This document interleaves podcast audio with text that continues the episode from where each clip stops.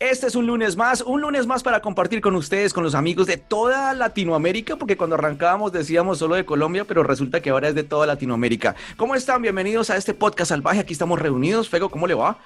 Excelente, muy contento porque la invitada de hoy está genial. Ya les vamos a ir contando. Así que bienvenidos a este podcast salvaje. El podcast salvaje.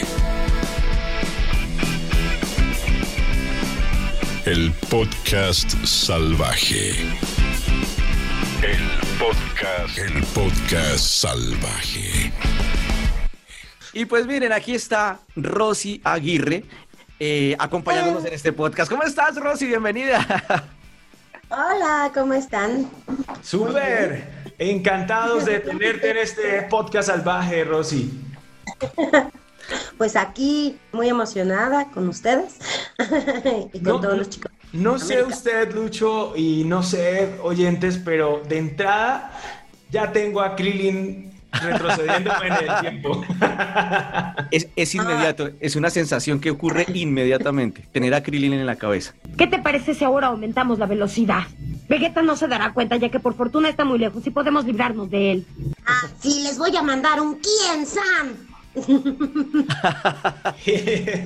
Y además, yo quería decirte, Rosy, me encanta eh, el escenario que es- eh, elegiste para esta entrevista, porque por lo general todos los eh, colegas tuyos han elegido, por ejemplo, así como estoy yo, como que se van las espumas acústicas y este tipo de cosas, pero tú estás dentro de tu casa, o sea, un- una cosa muy normal, natural. Natural.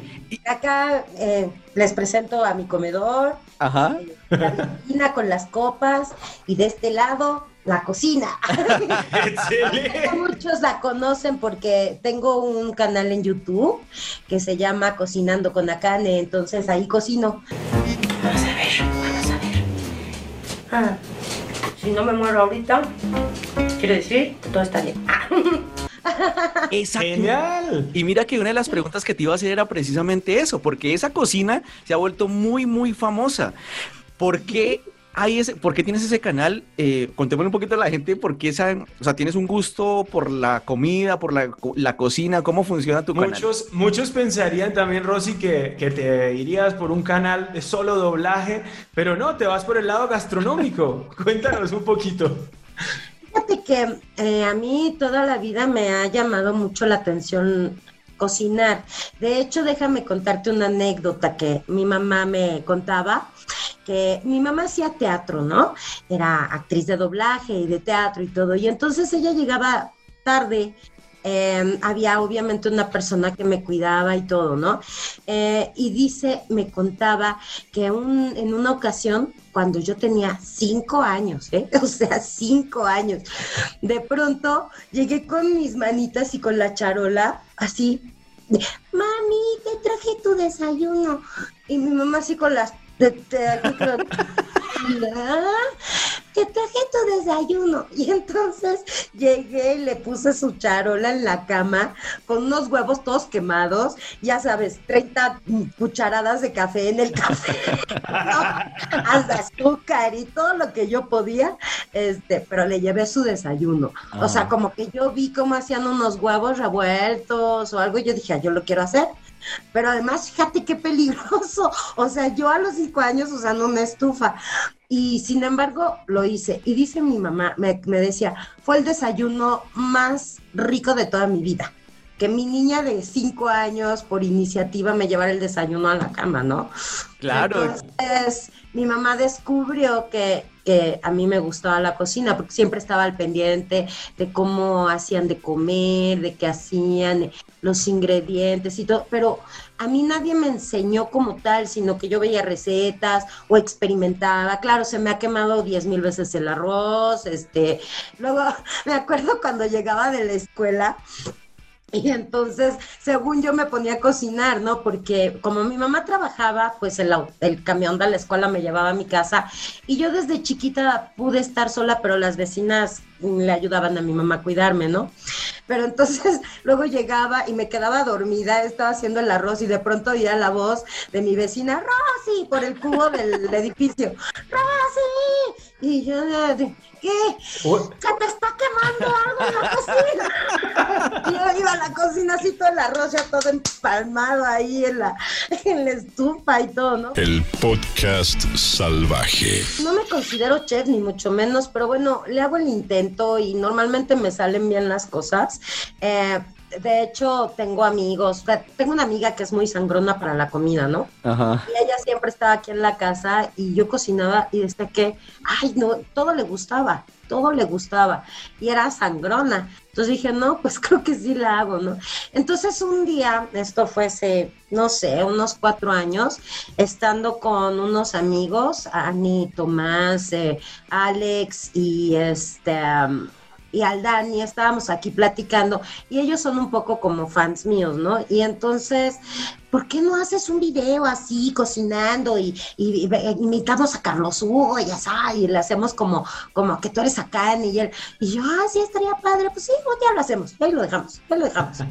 pasó el tiempo, pasó el tiempo y de pronto pues surgió un chico eh, de una, produ- una producción que se llama Me da un café con eh, y entonces me sugirieron, oye, pues mira, Alex nos platicó este proyecto, ¿cómo ves?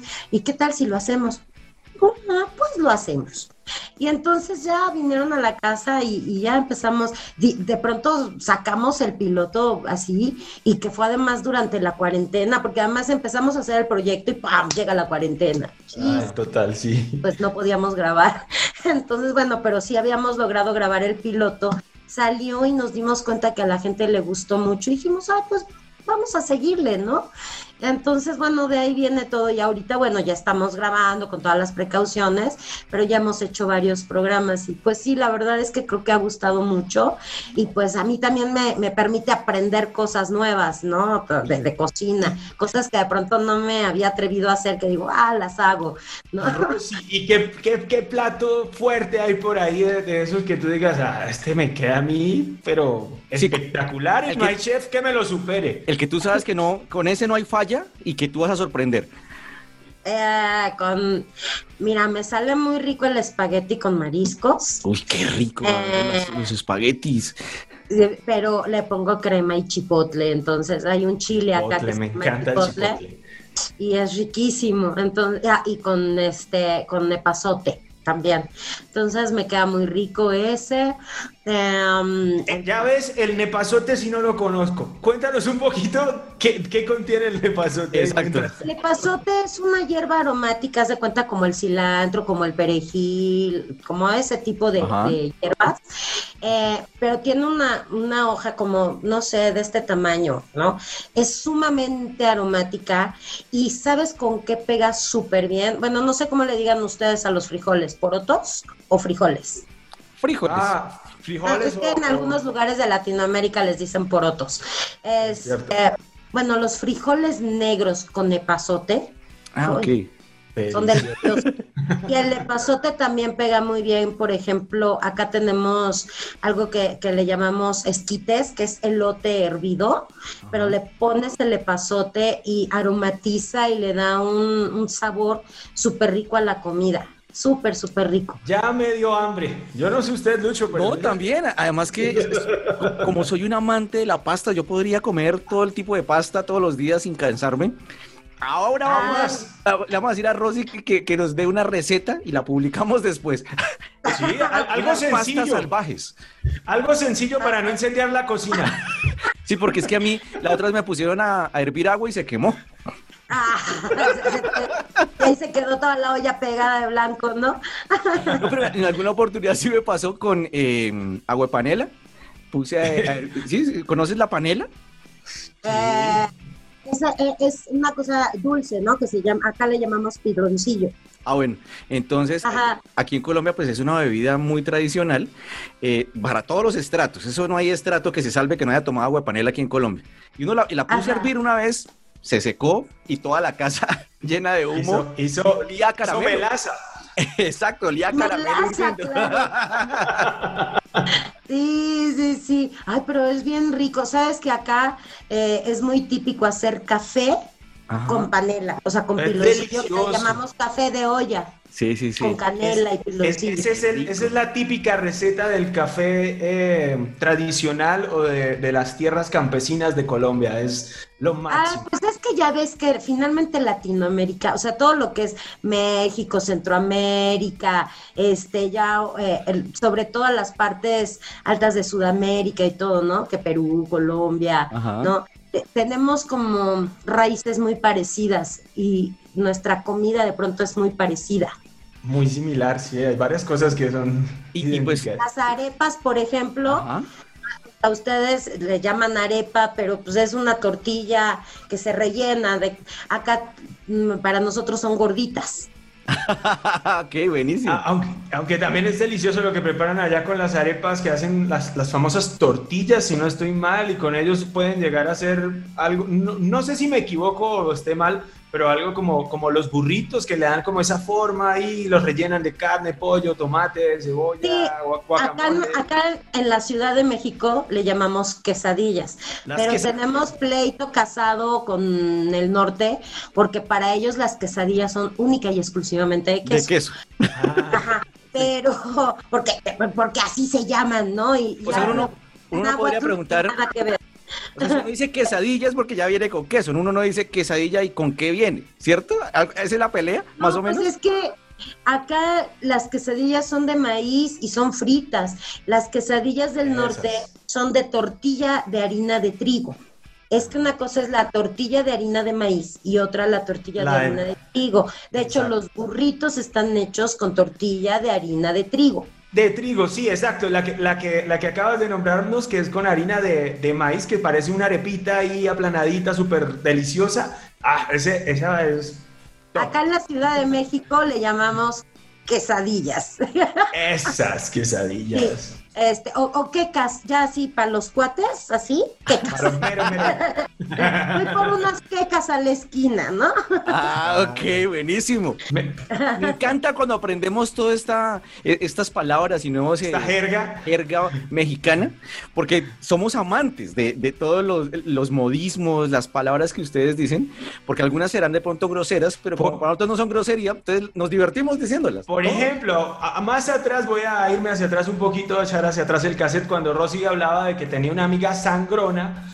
Me imagino que es esa típica amiga que critica todo, pero nunca le criticó un plato. La- no, fíjate que ella no, no es que sea sangrona, ella es muy buena onda, pero para la comida, Es muy podríamos decir es sangrona o tiquismiquis, así ¿No? Así como, mm, ay, no me gusta la cebolla, ay, no, es que tampoco me gusta el ajo, ay, no, es que, este, mm, la carne de puerco no, ay, no, es que, ¿no? Todo es, pues, entonces, ¿qué te hago de comer si nada te gusta, no? O sea, es sangrona, o sea, paya, no, es payasa, sangrona, tiquismiquis, ¿no? Aquí sería como quisquillosa. Aquí sería como quisquillosa, sí, también quisquillosa, exacto. Este, pero sí, normalmente le, le gustaba mi comida, ¿no? Bueno, yo te iba a decir que haciendo la investigación de, de- de lo que estás haciendo últimamente, Rosy, eh, creo que el éxito de tu programa de cocina está en lo, en lo parecido a la vida cotidiana de la gente. Porque una cosa es ver un chef y uno dice, pues muy bonito y todo, pero así no es como yo cocino. Y lo tuyo Claro. sí se parece a la vida cotidiana de las personas. Debe estar ahí el éxito, ¿no crees? Yo creo que sí, aunque, mm, bueno, me ven como, como ya más como una persona, ¿no? Normal, Sí. eh, como cualquiera, ¿no?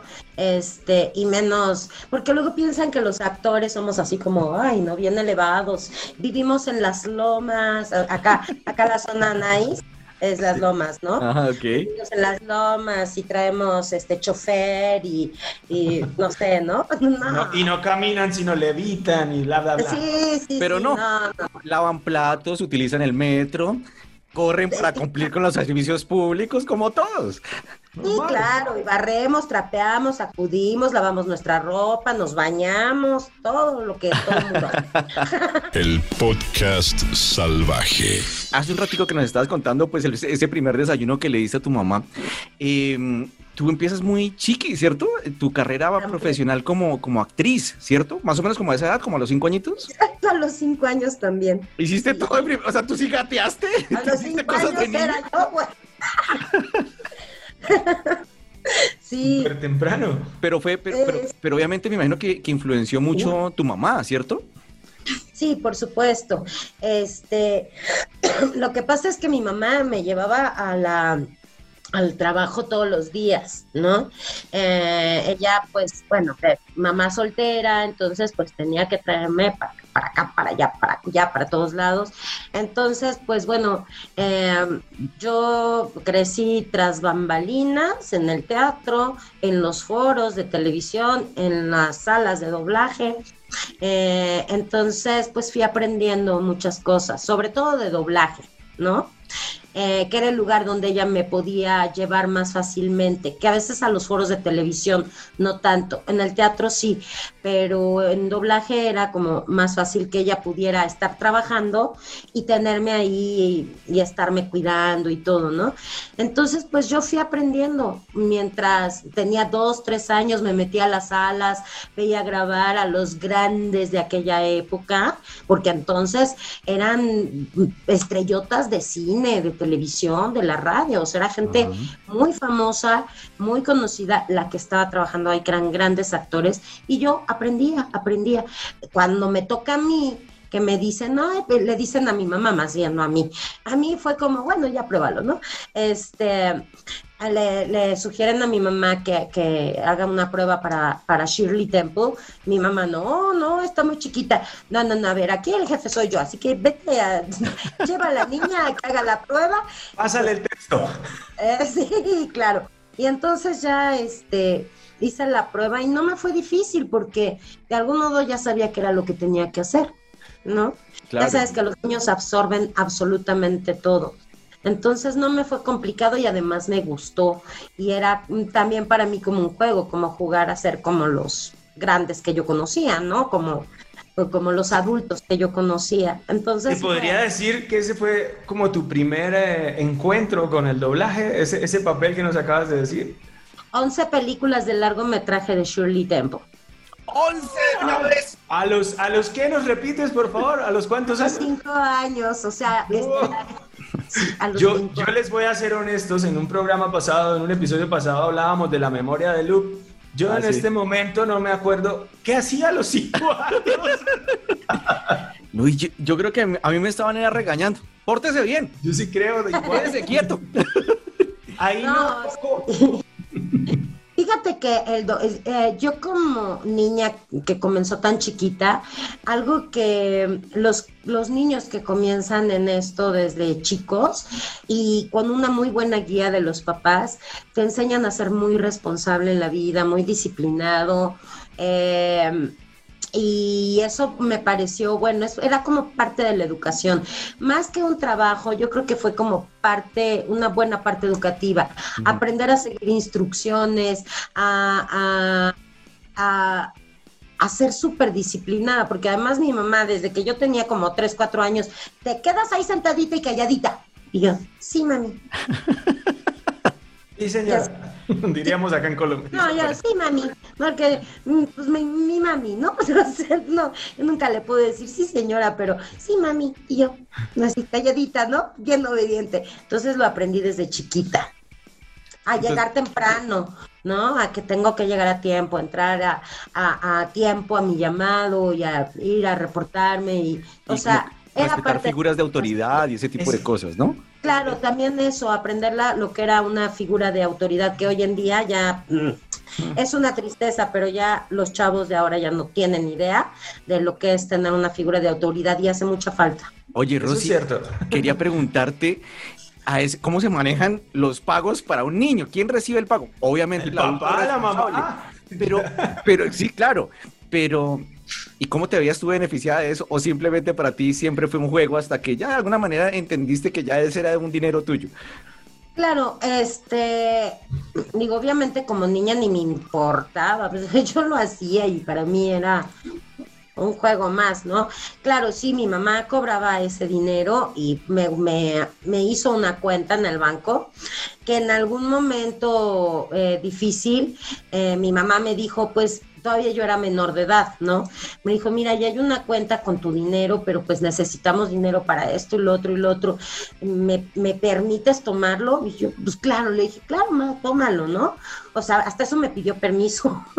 Eso ¿no? iba- a eso iba y hago un paréntesis. eh, ese tipo de, de historia eh, pasa también mu- mu- muy, seguido en Colombia o pasaba en Colombia porque los papás le decían o nos decían a- a- cuando éramos niños que nos tenían una cuenta especial de ahorritos que para cuando fuéramos Ahorita, grandes, diminutivo.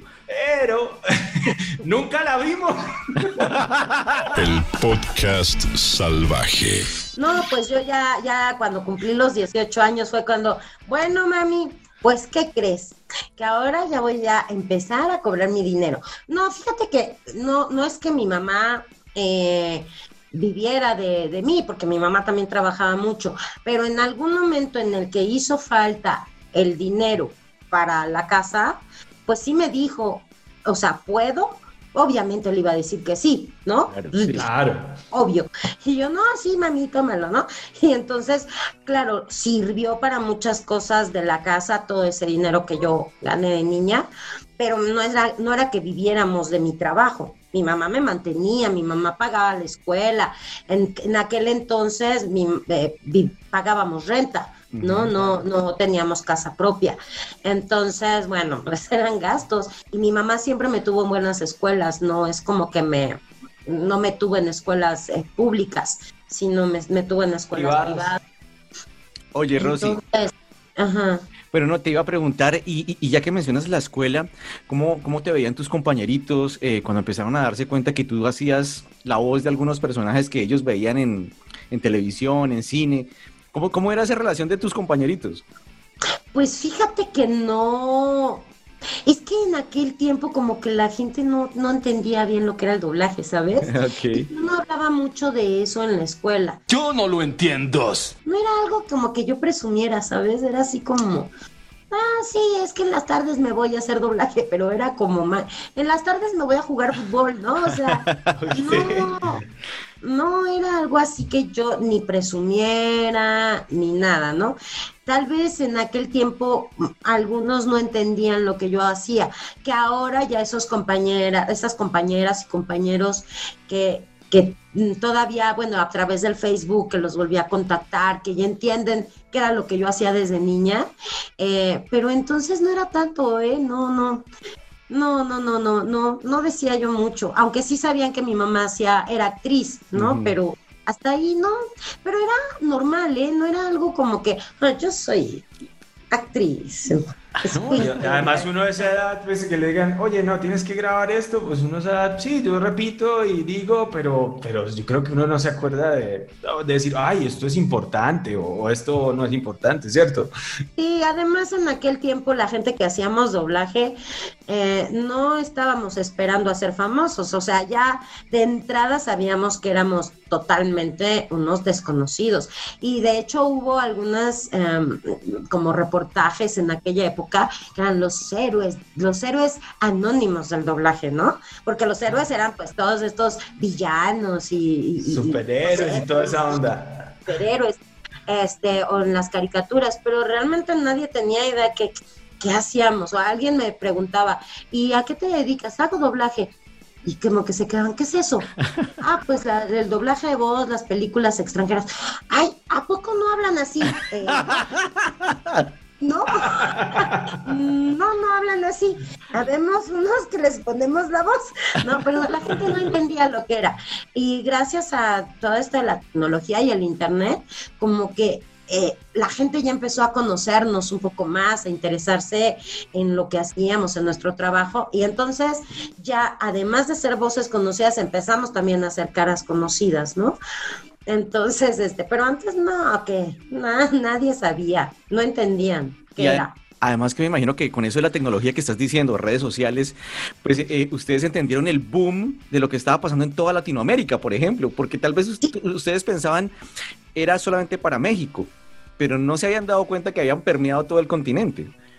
No, pero es que sí sabíamos, ¿no? Es que tenemos, porque grabábamos en, en neutro, ¿no? No, esta palabra no se puede decir porque en Perú este, significa tal. No, esta no, porque en Argentina quiere decir tal. Entonces teníamos como que el lenguaje muy, este, Lo cuidaban a- a- mucho.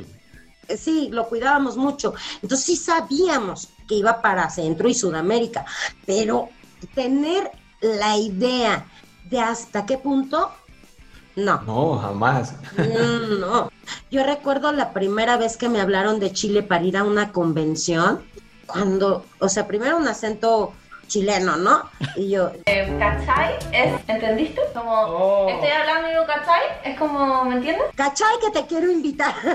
a ver, huevona, a ver, huevona. no, este, de, pues bueno, que, que me iban a invitar a, a- a Chile y yo así como de, como que fue así como, ¿en serio? Ok. Y yo, o sea, como que de lo que me cayó el 20 fue un poco raro. Y luego cuando llegué a Chile, el recibimiento de la gente de allá, o cuando fui a Argentina, o cuando fui a, Ecuador, a Perú, o sea, te lo juro que ha sido como, no puedo creerlo, qué bonito, qué bonito, o sea, qué maravilla poder llegar hasta tanta gente, ¿no? Y sin pensarlo y, y en la inconsciencia total. Es que me imagino, claro, ese tratamiento que les han dado como de superestrellas, imagínate, firmar autógrafos, que eso no está presupuestado. para- Mandar saludos. Mandar saludos, que te pregunten, no sé, no sé si te preguntaron, men, ¿cuáles son tus exigencias para venir? Y tú, no, yo no tengo ninguna, solamente. Pues a mí solamente que me paguen mi comida, mi avión, mi hospedaje. Ya.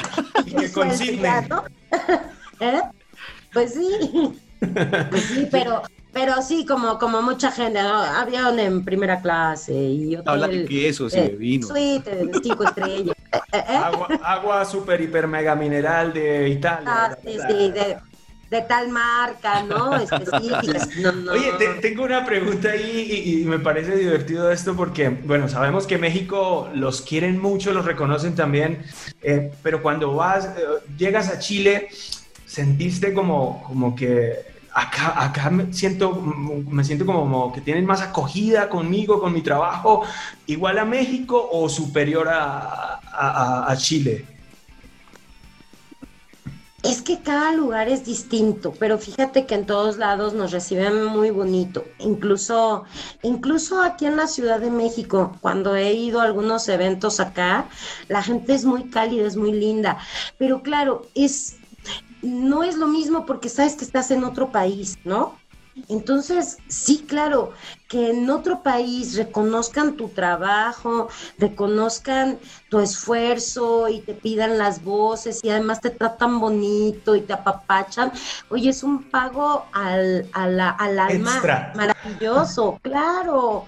Sí, más que el rollo de, ah, soy famosa, a ver, quítale. ¿Ah? No, no, no, a mí eso me da mucha flojera. No, o sea, es como, que qué padre, qué bonito, qué bonito. Yo jamás me lo hubiera esperado. O sea, y entonces la gente que comenzamos en, en esas épocas, realmente es un regalo extra a lo que nosotros hacíamos, porque realmente no esperábamos ser famosos. Hoy en día ya entra mucha gente a doblaje esperando ser famosos. Me, me explico, entonces Sí, claro. ah, ya es igual, ya... mm, Y mira que no es- mi- te voy a hacer una pregunta ya que lo estás mencionando. Eh, algún colega tuyo, por respeto a él no voy a decir el nombre, pero sí, y, y todos tienen un, un punto de vista pues diferente y es respetable. Siente que el, eh, el doblaje mexicano, que nosotros lo catalogamos como el mejor de Latinoamérica, ha venido desmejorando. ¿Tú cómo lo ves en esta época? Fíjate que sí, Es cierto. Eh, ese compañero tiene absolutamente toda la razón. Mira, lo que pasa es que justamente este boom del doblaje, claro, hizo que mucha gente dijera, yo quiero hacer doblaje. Pero a lo mejor era gente que realmente ni estaba tan inte- o sea, no tenían la idea de que para hacer doblaje tienes que ser actor, ¿no? O sea, yo quiero hacer doblaje porque yo quiero doblar en tal anime al personaje principal. No es lo mismo, ajá, a quiero ser actor y posteriormente especializarme en doblaje. He ahí la diferencia. Entonces, aunado a que hubo muchos problemas aquí sindicales y todo este rollo, De pronto las empresas, ah, pues sí, que entren, con tal de pagar menos, con tal de que no diera lata el sindicato, ¿no? O sea, y entonces le empezaron a dar entrada a gente que no tenía nada que hacer, ¿no? Que no estaban tampoco, eh, que realmente no estaban tan eh, bueno, no habían estudiado mucho y les costó mucho trabajo, ¿no? Entonces, claro, esto empezó como a demeritar, además de que hubo algunos clientes, los cuales no voy a decir el nombre de estos clientes, pero que de pronto es que no queremos oír las mismas voces. Y si tienes que, o sea, si en la pantalla sale un barrendero y tienes que salir por el barrendero que está allá fuera de tu, de tu calle para que venga a hacerlo y que se oiga natural, eh, no me importa y entonces eso vino a demeritar muchas cosas. Raya un poco, pues sí, esas, esas actitudes llegan a, a molestar, ¿cierto? De una u otra forma. Y además de que muchos clientes, eh, yo, yo entiendo como cliente quieres proteger tu trabajo, pero si nosotros ya teníamos un background en calidad, eso que dejaran de confiar en nuestra, en lo que nosotros sabíamos hacer y empezaron a meter su cuchara, sobre todo gente muy joven, a, a, meter su cuchara también en los textos y todo, y de pronto te lo cambiaban todo y era, se tiene que decir esto porque el cliente dijo que, pero es que no queda. Pues es que se tiene que decir, porque así lo dijo el cliente y entonces que empezaba a quedar todo fuera, eh, nosotros tratábamos siempre de buscar la labial. Otra situación, ahora es muy común que de pronto eh, con, este, con esta nueva carrera de diseño en audio, de pronto que tiene que quedar exacta la gráfica, ¿no? Pero también tenemos proyectos que vienen doblados y mal doblados. O sea, mal doblados en inglés, mal doblados en otro idioma y, o en chino, y de pronto está fuera. ¿no? Entonces dices que no puedo seguir la gráfica porque si sigo la gráfica voy a quedar fuera. Fuera también, sí. o sea, tengo que verle los labios y ponerlo en labios, no en la gráfica. ¿Me explico? claro, el famoso, el famoso lip sync que llaman, ¿no? Ajá, exacto. Eh, eh, entonces ya queda fuera del lip sync y queda en gráfica. Y no, ¿no? O sea, no. Digamos que. O sea, por sí es un poco triste que, las empresas entendiendo que es un negocio, obviamente, y que tiene que ser rentable a como de lugar, les descuiden esos detalles. Simplemente mm. porque igual la gente lo consume, efectivamente no van a dejar de consumir, pero también es un arte y creo que esto tiene que ir, es un conjunto de cosas como para sacar buenos productos, no solamente es la cuestión de sacar dinero. Exacto. Eh, entonces, bueno, pues sí, también cuando ya terceras personas meten su cuchara en un, aunque sepan, pero algunos no saben del todo lo que es estar dentro de una sala de grabación, ¿no? Eh, dar un tono, ser actores, de pronto ya todo es plano, porque también la forma de actuar ha cambiado, no es lo mismo que antes, ahora ya hay que, eh, también hay que estar cachando que sea exacto, la, o sea, quieren exacta la voz al original. De pronto, es, no soy imitadora, o sea, yo soy intérprete, ¿no? Claro, sí. Y a veces los mismos, las mismas personas a veces están mal dobladas, porque tú oyes una voz que dices, ay, y te imaginas a la persona X o Z forma y de pronto lo ves y dices, ups, no, nada que ver. ya digo, está mal doblado, ¿no? O sea, la voz no tiene nada que ver con el físico y a lo mejor el actor de televisión, o sea, de la película, su voz no concuerda con el personaje tanto, pero a lo mejor la voz en español podría quedarle más bonita, ¿no? Ah, no, pues es que quieren el matching. O sea, son una serie de cosas que han cambiado eh, ya no ya no nos dan tanta tanta oportunidad de, de mm, de ponerle cosas, de, cierta sazón, no, tiene que ser como ya más cuadrado en muchas cosas, ¿no? Es, es, es, verdad. Oye, Rosy, esta pregunta no se la he hecho a ninguno de los, de los personajes que hemos tenido acá, de los grandes actores del doblaje. Eres privilegiada. Y, y, y, no sé, si la puedes decir, está bien. Si no, eh, no pasa nada, no hay problema. No, no, no, hay lío ahí con el Ya me dio miedo. Y es una pregunta que de pronto muchos mm, eh, que nos escuchan y nos ven tienen ahí en sus mentes. dicen, bueno, ellos hablan de películas internacionales que doblan a gente pues, muy dura, diríamos, acá en Colombia, y es, ¿cuánto podrían pagar por un doblaje de una película extranjera? No sé, un aproximado, no, no sé si tú nos puedas responder. En ese momento, Cell sintió el verdadero terror. Depende de la empresa. Eh, mira, yo hace justamente la semana pasada hice un protagónico en una película, me parece que era como árabe, ¿no? Ok. Y como tenía como... eh, y aproximadamente en el tabulador normal de la Asociación Nacional de Actores, como unos 9 mil pesos mexicanos. Y eran 480 lux. ¡Wow! Y, y los, esos, e- esos, esos pesos mexicanos en dólares aproximadamente cuánto es?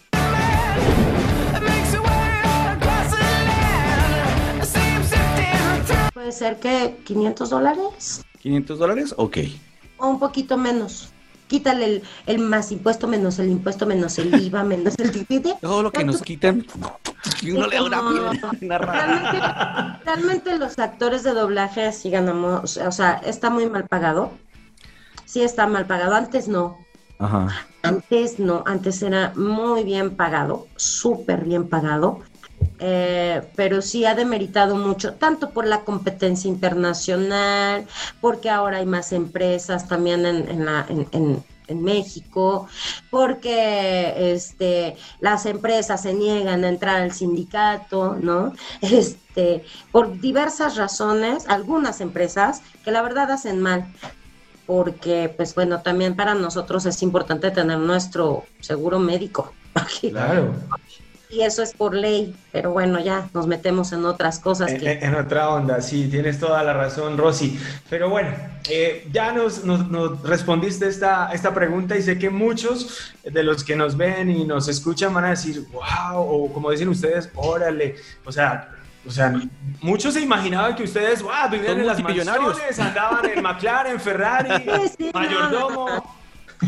Viajamos a las Bahamas cada fin de semana. Y desde allá graban.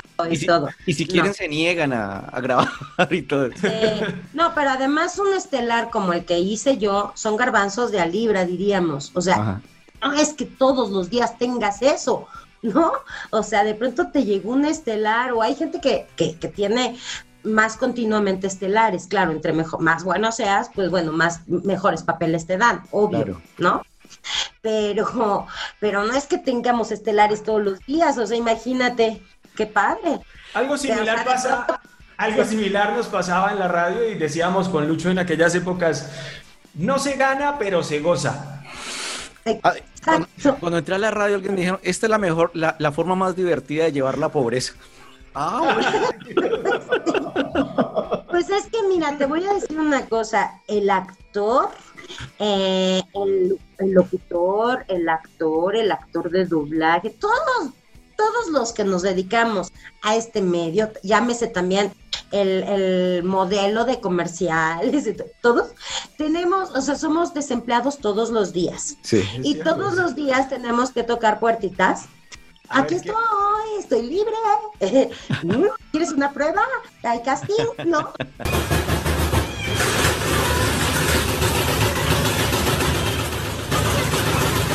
Todos los días. Yo lo que le digo a mis, a mis alumnos es que tengan mucha paciencia. Si no son pacientes, que mejor ni se dedican a esto. Si piensan que terminando la carrera, no, bueno, ya van a tener un chorro de trabajo, mm, no. O sea, es de mucha paciencia, mucha tolerancia y hay que tener mucha, mucha garra todos los días, ¿no? Este, porque de Claro. otro- mucho temple, temple. es una Además, carrera- temple para aceptar el no y no, y no frustrar. Oye, Rosy, eh, hablabas de 400, más o menos, ¿no? 480 loops y me imagino que dentro de esos loops hay repeticiones de algunos que, bueno, no quedó como quería o el cliente dijo, eh, repítelo porque tal o, o tal cosa. Ah, ¿cierto? eso se paga, claro, se tiene que pagar. Cada error se, se, se, se paga. Claro, se le llama retake. Y eso se tiene que pagar, claro. Y, ahora vamos al grano y es, ¿se equivocan seguido las, las, las empresas o o no?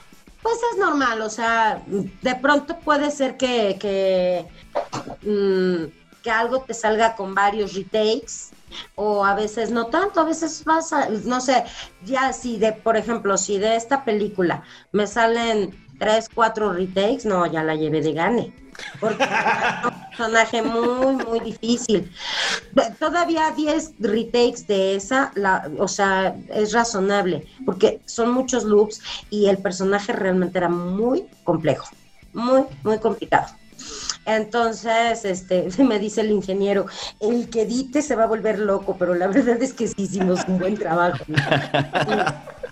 Sí, sí, sí, porque se la, de- la película tenía 600 loops. De los 600 loops yo hablé 480, y- cuatro- 488. Uy, Era, era el estelar, como dicen ustedes. Sí. Totalmente, sí. Sí, sí, sí. Rosy. Entonces, sí, es, es, es, es, este, es complejo, pero, pero la verdad vale la pena. El podcast salvaje. Rosy, entre tu experiencia, y tú has dirigido también, ¿cierto? Diriges eh, proyectos de, de doblaje, ¿sí? Eh, y teniendo en cuenta lo que está pasando de pandemia, las nuevas tecnologías, ¿tú crees que las personas que viven fuera de México y que hay mucha gente talentosa, se le puede abrir oportunidades teniendo en cuenta lo que apareció ahora? ¿O sí o sí les va a tocar estar en los lugares donde se hace el doblaje? Digamos que en México, en el caso, pues el DF o Ciudad de México. ¿Pero crees que se están abriendo oportunidades para esos nuevos talentos en otros países? Esto ya venía desde antes. Lo que pasa es que la pandemia aceleró el proceso. Pero sí sé que esto ya venía desde antes porque conozco algunas personas, eh, conozco por ejemplo un- unos ah, amigos que viven en Hermosillo que hacen doblaje a distancia, eh, incluso la misma Cris lo estaba haciendo también Sí. eh, con Ricardo y todo esto. Entonces, bueno, esto ya venía desde antes. Lo que pasa es que aceleró el proceso la pandemia, pero ya se venía gestando.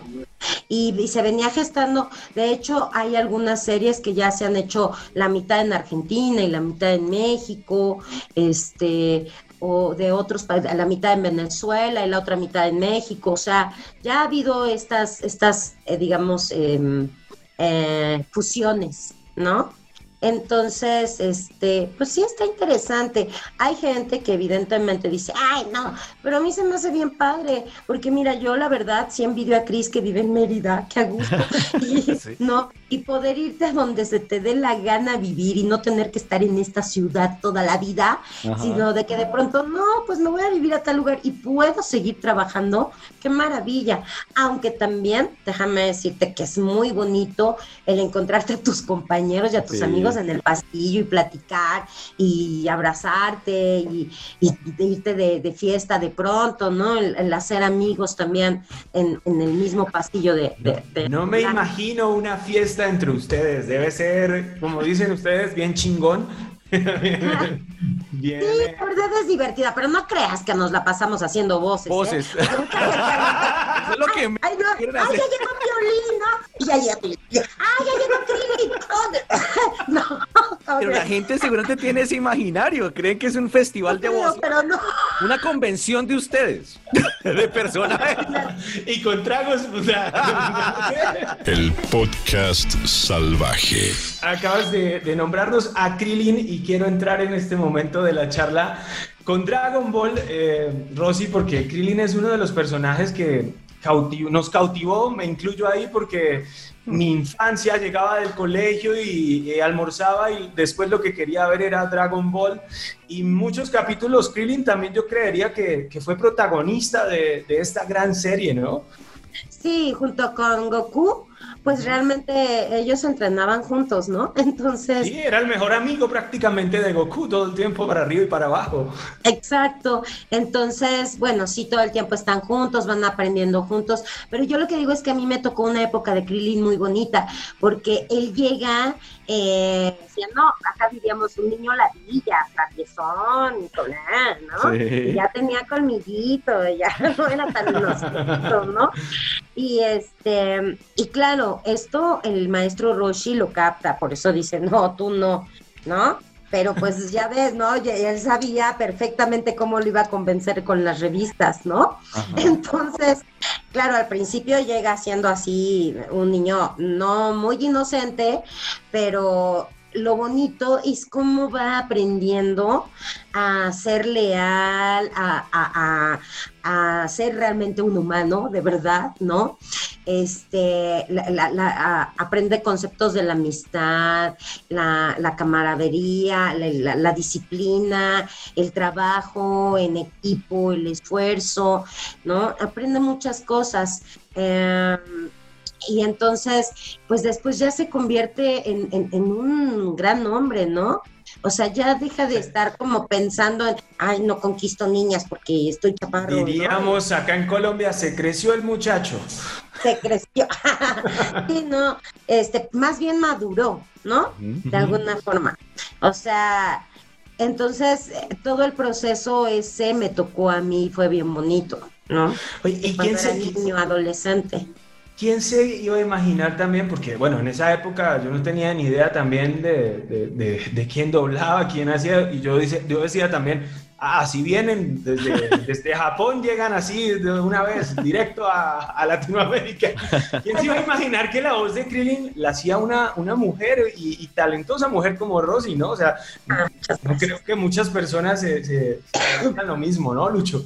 Eh, Sí, y, precisamente iba, a- iba a preguntarte, Rosy, eh, ¿tú crees que hay algo especial en tu voz, una característica especial que te dé la facilidad para que puedas hacer tanto eh, o interpretar eh, voces femeninas y masculinas o a todas las mujeres se les da que puedan alzar voces eh, masculinas? Ajá. Eh, fíjate que anteriormente casi todas las mujeres lograban hacer niños, pero que se oigan niños que la gente crea que son niños, no todas, ¿no? Eh, pero sí es más fácil para las mujeres. Sobre todo las mujeres que tienen la, el tono de voz más delgado. Ajá. Yo tengo un tono de voz raro, porque por un lado es delgado, pero por el otro es ronquito. Entonces, Sí. como, como que algo extraño. En, pero además a mí, mira, yo la verdad, disculpen ustedes, sí, lo voy a decir, soy fumadora. Ok. Ok, vergonza, vergonzosamente, pero sí soy fumadora.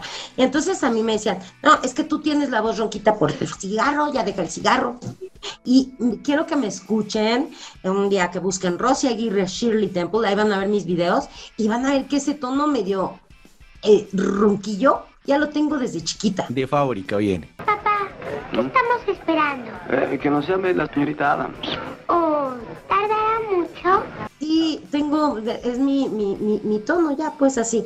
Este, entonces, pues no sé, seguramente debo tener algo por ahí porque ya genéticamente ya tengo esta predisposición.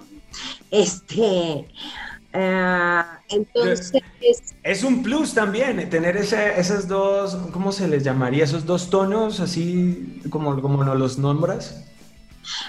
Pues yo creo que sí, o sea, además que como toda mi vida he hecho doblaje, pues también yo estuve, sobre todo en mi adolescencia, empezaba yo como a experimentar, ¿no? Así por mi parte, estaba yo en la casa, como pasaba mucho tiempo sola, soy hija única, entonces yo me ponía a hablar, a ver, y hablaba con la voz así, a ver, ahora sí, y entonces empezaba yo a experimentar, así qué voces tenía, ¿no?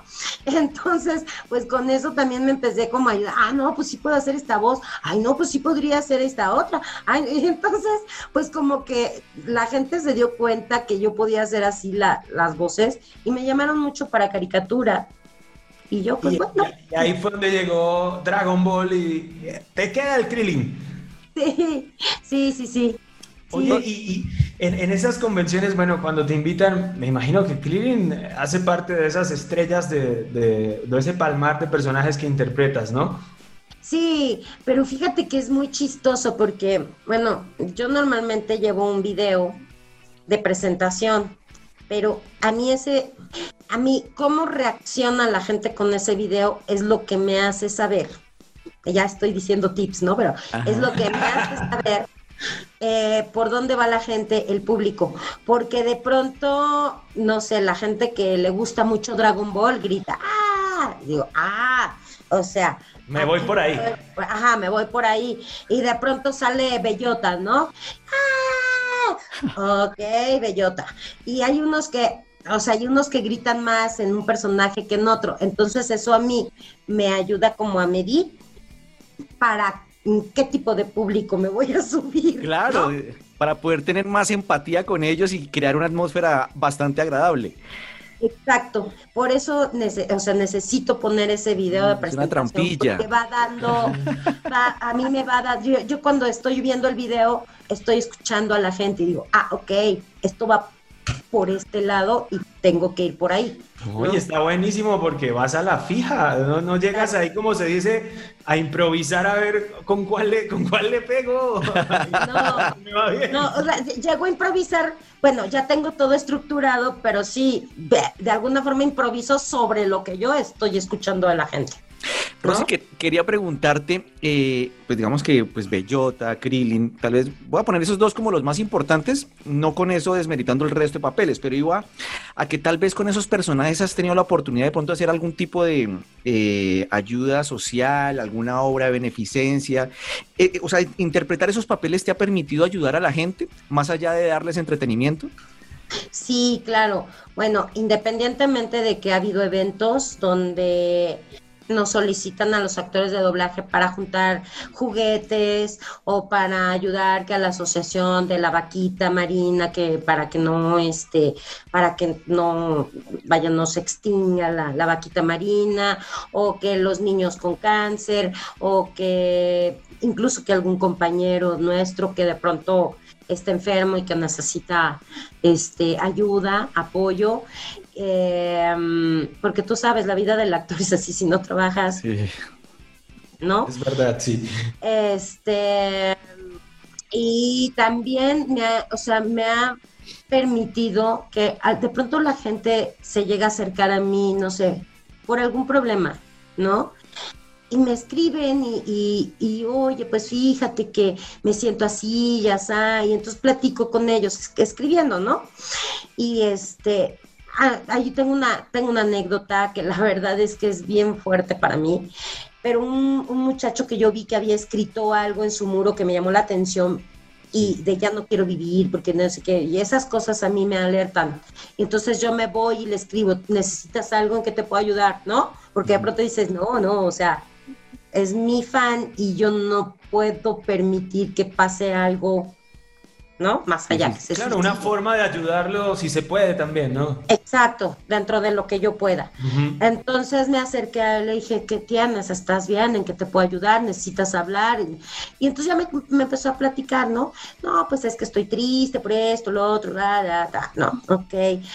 Eh, me contó ahí toda una historia que yo dije, pues bueno, como para que esté tan triste, pues no, pero yo lo escucho, ¿no? Pero hay gente que, bueno, igual y le afectan más unas cosas con otras, en fin, platicamos y todo, y ay, no, pues gracias por escucharme, ya me siento mucho mejor, te lo agradezco, Rosy. Luego me volvió a escribir, fíjate que ese problema que te dije, este, ya lo resolví y estoy muy contento porque ya voy por esto y que estoy haciendo lo otro y ta, ta, ta. Ay, buenísimo, qué bien, que me da gusto, ta, ta, ta. Y después un día me llega, así me etiquetan en una, en una publicación, eh, mi hijo fulano de tal acaba de fallecer y le da las gracias especialmente a Rosy Aguirre este, por haberlo escuchado y haberlo, no sé qué. Yo no sabía que tenía cáncer. Ay, Dios. Y, o sea, para mí fue así como de, ay, o sea, su mamá, ¿no? Escribió eso. Y yo así de, "Ah", o sea, dije, Dios mío, pero si le pude dar un poco de atención y alegría en un momento dado, mira, es una bendición, ¿no? Y también me pasó con otra chica que, este, una compañera me dijo, fíjate que esta niña está, este, está enferma, pero pues va- vamos a hacerle una grabación y le hicimos una grabación y todo, y ella se puso muy contenta y muy feliz, y también tenía cáncer, ¿no? Entonces, bueno, si en algún momento le puedes dar alegría a la gente a través de tu trabajo, a alguien que esté enfermo, o alguien que tenga algún problema, o no sé, que se vea perdido en la vida y de pronto diga, no, ya no, ya todo está bien, pues, ¿qué, qué? venimos a esto, al mundo, pues, Además que ayuda. eh, no sé si vale la pena nombrar ese, e- e- ese tema, pero hay gente que pues sufre de depresión y la depresión es una enfermedad que existe realmente y cuando la gente manifieste eso hay que tomárselo en serio. Eso no es un problema de que esté aburrido de, eh, de momento, es un problema de depresión que causa problemas graves. Entonces hay que atender y pues qué bonito que si eh, acudieron a ti, que pareciera que eres inalcanzable, pues pudiste darle un momento de alegría a esas personas. Entonces, de verdad me parece que es una, algo súper bonito que ahí sí no hay loop que pague, no importa. No, no, no, no, no. Eh, o sea, la, la sonrisa y la felicidad de la gente es lo que, ¿no? O ver a un niño que está llorando porque quiere un autógrafo tuyo y ya dejen, y no, no, no, que se forme, no, tráelo acá. ¿no? Déjenlo pasar. Un niño, por favor, aquí, y que el niño se va todo feliz con su autógrafo. O sea, ¿no? ¡Wow! ¡Qué maravilla poder sacarle una sonrisa a las personas! O sea, eso es. ¡ah! O Claro, sea, fantástico. Son cosas que- vida. Son cosas que no tienen precio, dirían por ahí, ¿no? Sí, no, no, no, no, para nada. El podcast salvaje. Queremos darle un vuelco total a lo que hemos eh, conversado, que ha sido una charla bastante amena, hemos hablado de todo. Eh, y nos gustaría escuchar, saber, ¿a ti qué te gusta escuchar de música? Tú cuando estás en, en tu tiempo libre y que, eh, ok, quieres disfrutar de música, ¿a ti qué te gusta escuchar? Podríamos eh, saber, conocer un playlist de cinco canciones, de cinco eh, artistas o no sé, que te guste mucho y que quieras contarle a la gente. Pues mira, eh, bueno, a mí me gusta mucho la música de los 80 y los 90. Ok. ¿no? Eh, una de mis cantantes favoritas y que lo va a seguir siendo siempre, siempre es Batenata.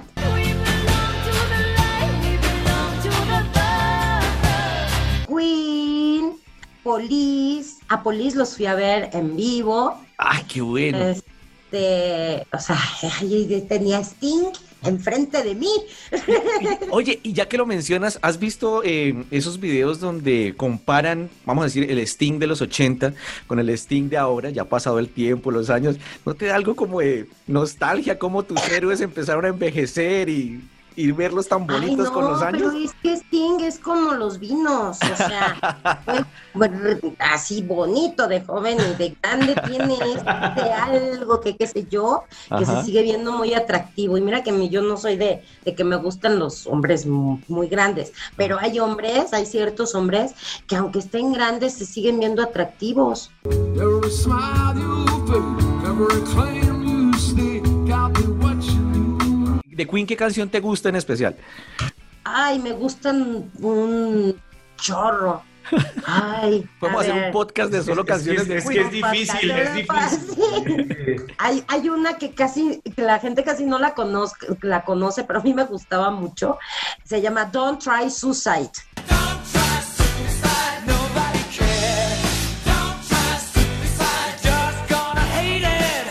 Try suicide, nobody knows me.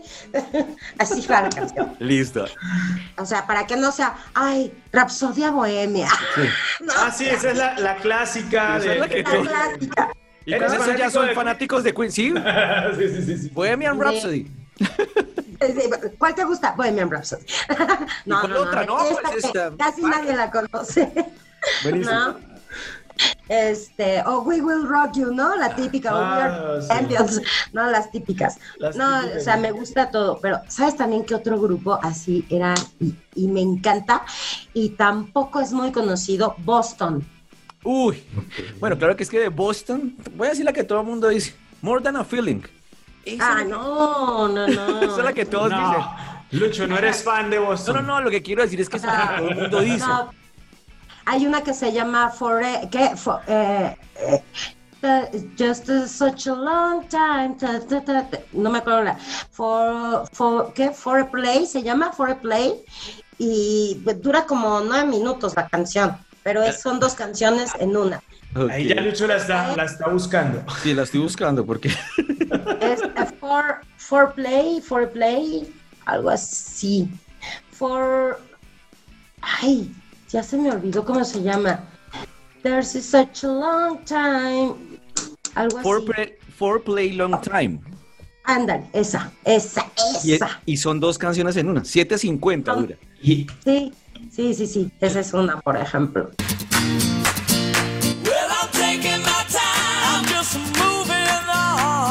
por ejemplo, la música house de los 90 también me gustaba. Eh, qué chévere. Mira que nadie de los que hemos entrevistado, nadie ha dicho ese género. Ese género, sí, de la- ese se podría decir que la electrónica de los 90, por decirlo Sí. así, ¿no? La época de Technotronic y toda esa onda.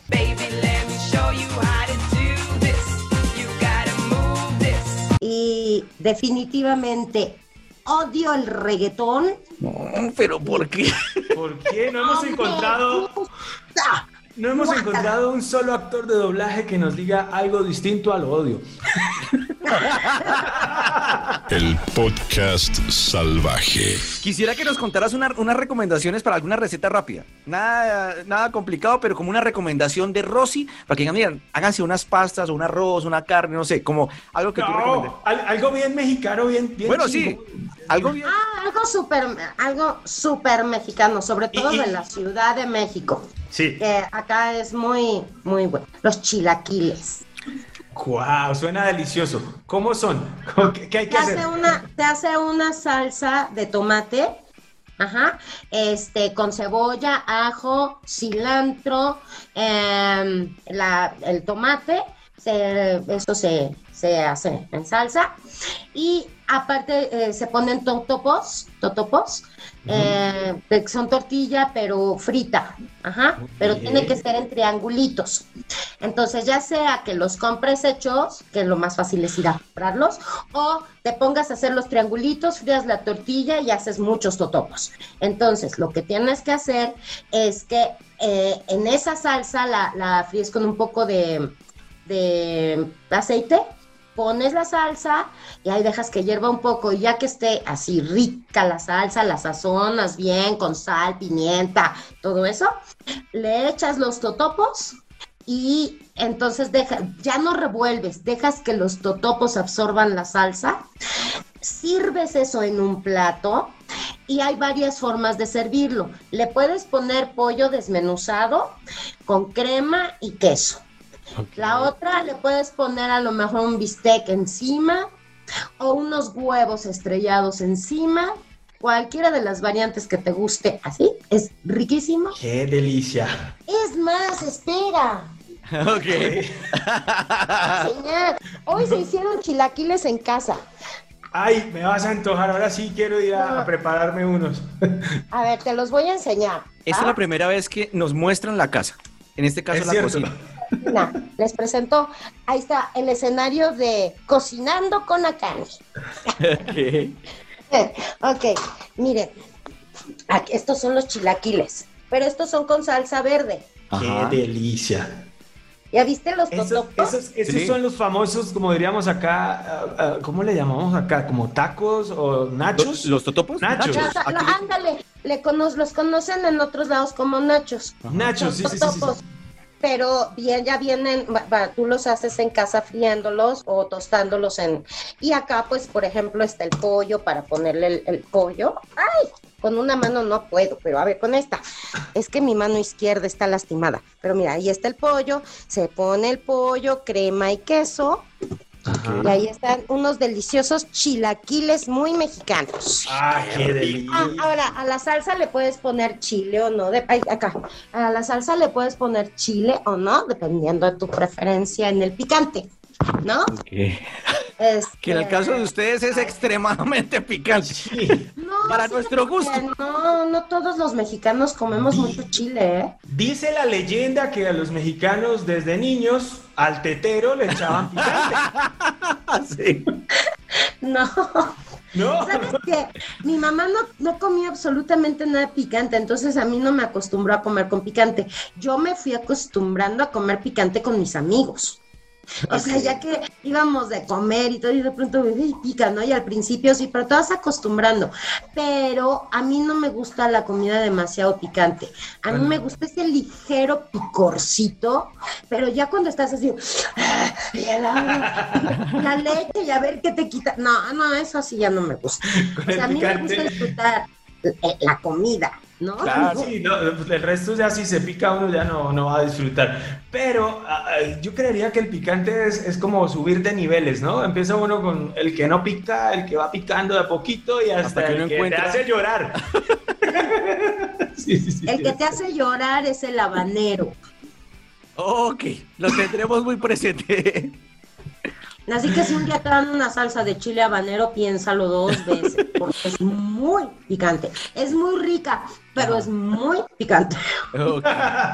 El podcast salvaje. Pues ahí está la receta. ¿Fue fácil? Muy Fácil, sí, sí, sí, sí. ¿La haremos? Pero espérate, acá también en la Ciudad de México tenemos una variante con eso. Ok. Verás que hay tortas de chilaquiles. Ajá. ¿En serio? Sí, No, lo, no lo sabía. acá en la Ciudad de México es torta de tamal. O sea, el, el bolillo ese, ¿te acuerdas el bolillo de la torta del chavo y eso? Sí, sí, ¿Así? sí. Sí. Ah, bueno, así, lo abres y le echas chilaquiles, crema, pollo, queso, todo, pero dentro de una torta. O sea, aquí en la Ciudad de México se come Ay, así. Pero es mira- como, Y es Muy que no comen, no comen nada mal. La, comida mexicana es deliciosa. Por eso yo creería que, que uno va a varios países o acá, para irnos, no ir tan lejos, Colombia, hay muchos lugares de comida mexicana. Obviamente hay unos que sí se acercan más a, a la mexicana mexicana, pero es que tienen una, ¿cómo decirlo? Una, una, Variedad. por- una variedad, exacto, en, en comida. Ay, es deliciosa.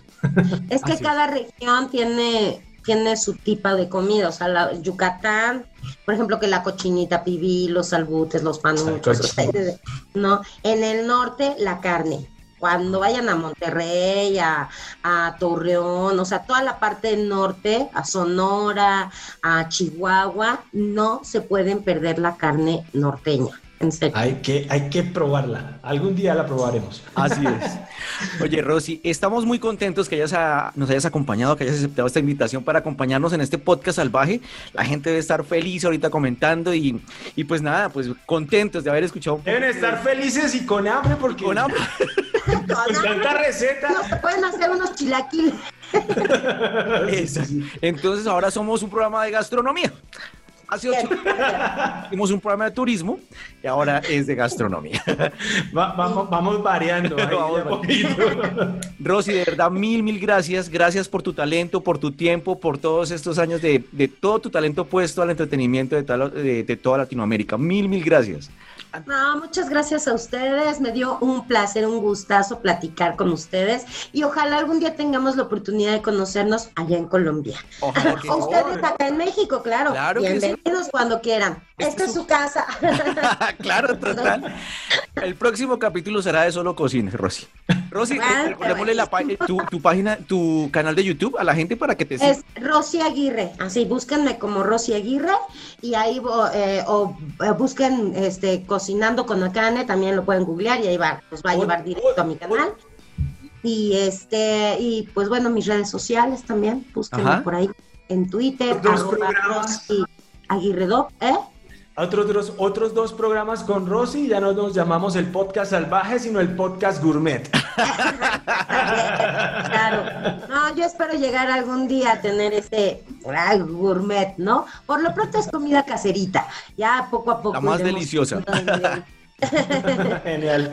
Rosy, que tengas un bonito día. Muchas gracias por acompañarnos. Gracias, a Gracias. ustedes, un placer.